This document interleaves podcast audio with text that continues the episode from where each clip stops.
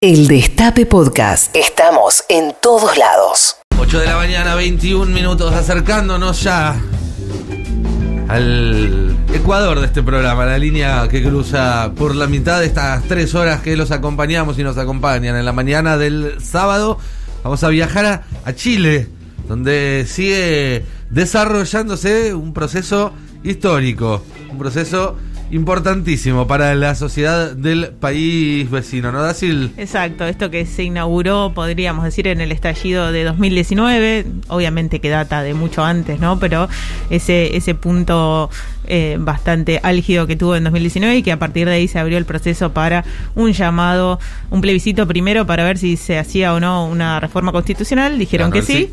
Y entonces esta semana empezó a funcionar finalmente, empezaron a afilar los lápices para empezar a redactar el nuevo texto.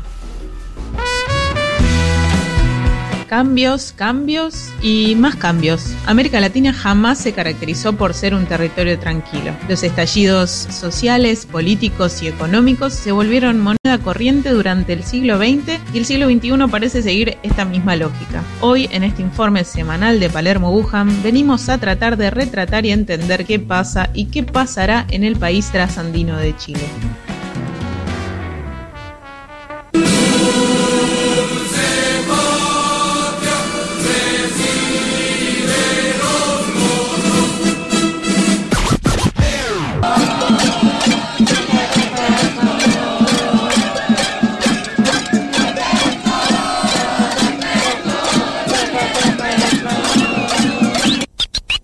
Seguramente escucharon hablar en 2019 del estallido social en Chile. Pareciera que de un momento para el otro, miles de ciudadanos comenzaron a rebelarse activamente contra un Estado de Derecho que era considerado por muchos hasta ese momento como el más exitoso de la región.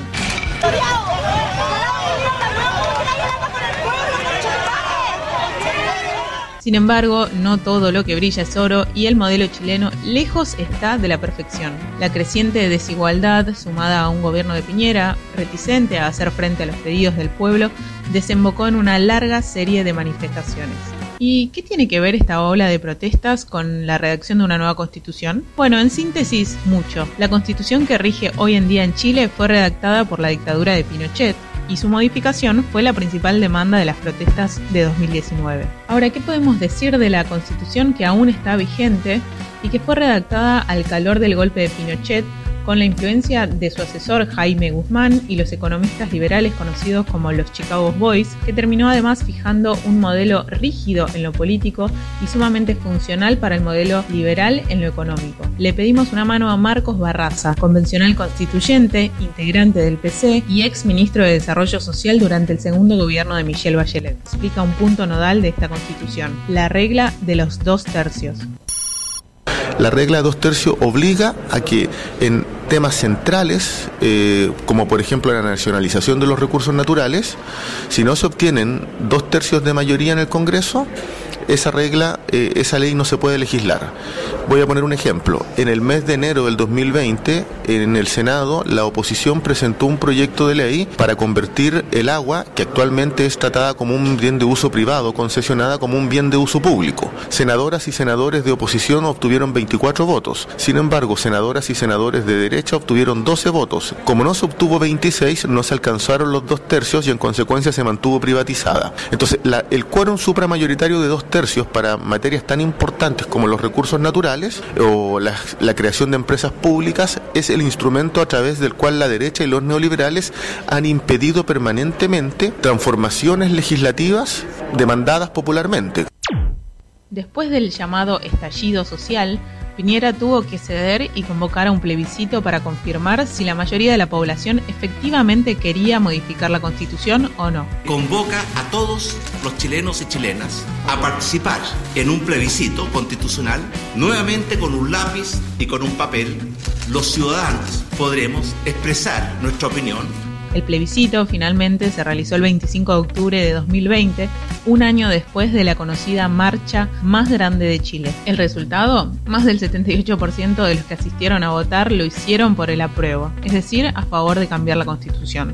El siguiente paso fue la elección de quienes iban a integrar la Convención Constituyente, que entre otras particularidades tiene la de ser la primera en el mundo con paridad de género y además entre las 155 bancas que integran esa convención tiene reservada 17 para los representantes de los pueblos originarios en este proceso que no empezó en 2019, pero que sí desde entonces se vino acelerando, tiene una línea directa con lo que pasó esta semana, porque iniciaron las actividades de la constituyente. Hoy, 4 de julio de 2021, abro esta primera sesión en que se instala la Convención Constitucional encargada de redactar y aprobar una propuesta de texto de una nueva constitución para Chile. Y se eligieron sus autoridades. La presidenta será Elisa Loncón, una profesora, lingüista y activista mapuche.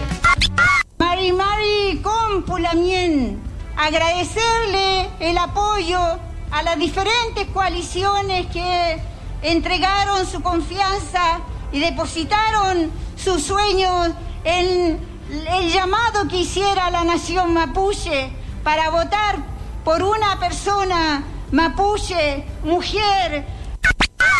Esta semana también se debatió qué pasará con los presos políticos de las protestas de 2019.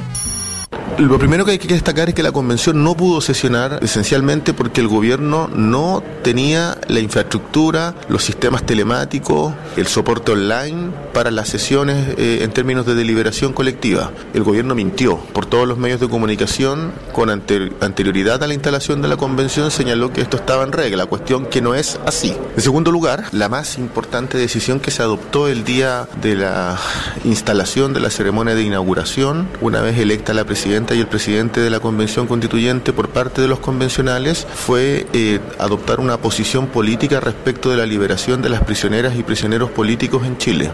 Fue una exigencia de mayoría. Lo que corresponde una vez resuelto, tanto el pronunciamiento político de la Convención respecto de las prisioneras y los prisioneros políticos, que a nuestro entender debiese traducirse además en la creación de una comisión permanente por prisión política, eh, debiese eh, decidirse la ampliación de la mesa directiva de la convención constituyente hoy, hoy, compuesta por dos personas y existe una posición transversal de todas las y los constituyentes que se amplía a siete y luego ya comenzar a discutir el reglamento de funcionamiento que es una atribución de la convención constituyente. La redacción de la nueva constitución en Chile fue una demanda arrebatada a Piñera y el establishment político que históricamente estuvo asignado por el bipartidismo. Chile ya está introduciendo cambios en el camino a la nueva Carta Magna, algunos de los más sustanciales son la perspectiva de género, la participación de los independientes y la voz de los pueblos originarios. Sobre este punto también le preguntamos a Barraza sobre la posibilidad de que Chile se autodefina como Estado plurinacional. Chile tiene 10 pueblos originarios además del pueblo de Chile, donde el mayoritario es el pueblo mapuche. Definir a Chile como Estado plurinacional tendría la implicancia de reconocer los derechos políticos, económicos, sociales y culturales de los pueblos originarios, reconocer el derecho a tierras y a territorios, reconocer el derecho a la libre determinación y reconocer estatutos de autonomía. Por tanto, esa es una urgencia política y social eh, que tiene amplio respaldo en, el, en, la sociedad chilena y que quedó de manifiesto con las votaciones en la Convención Constituyente. Las dos mayorías más votadas son eh, una representante del pueblo Coya, Isabel Godoy, y una representante del pueblo mapuche, eh, Elisa Loncón, ambas indígenas. Por tanto, creo que una de las consecuencias inmediatas de los resultados de la Convención Constituyente, de la inauguración, es que en Chile hay piso social y político para definir el Estado plurinacional.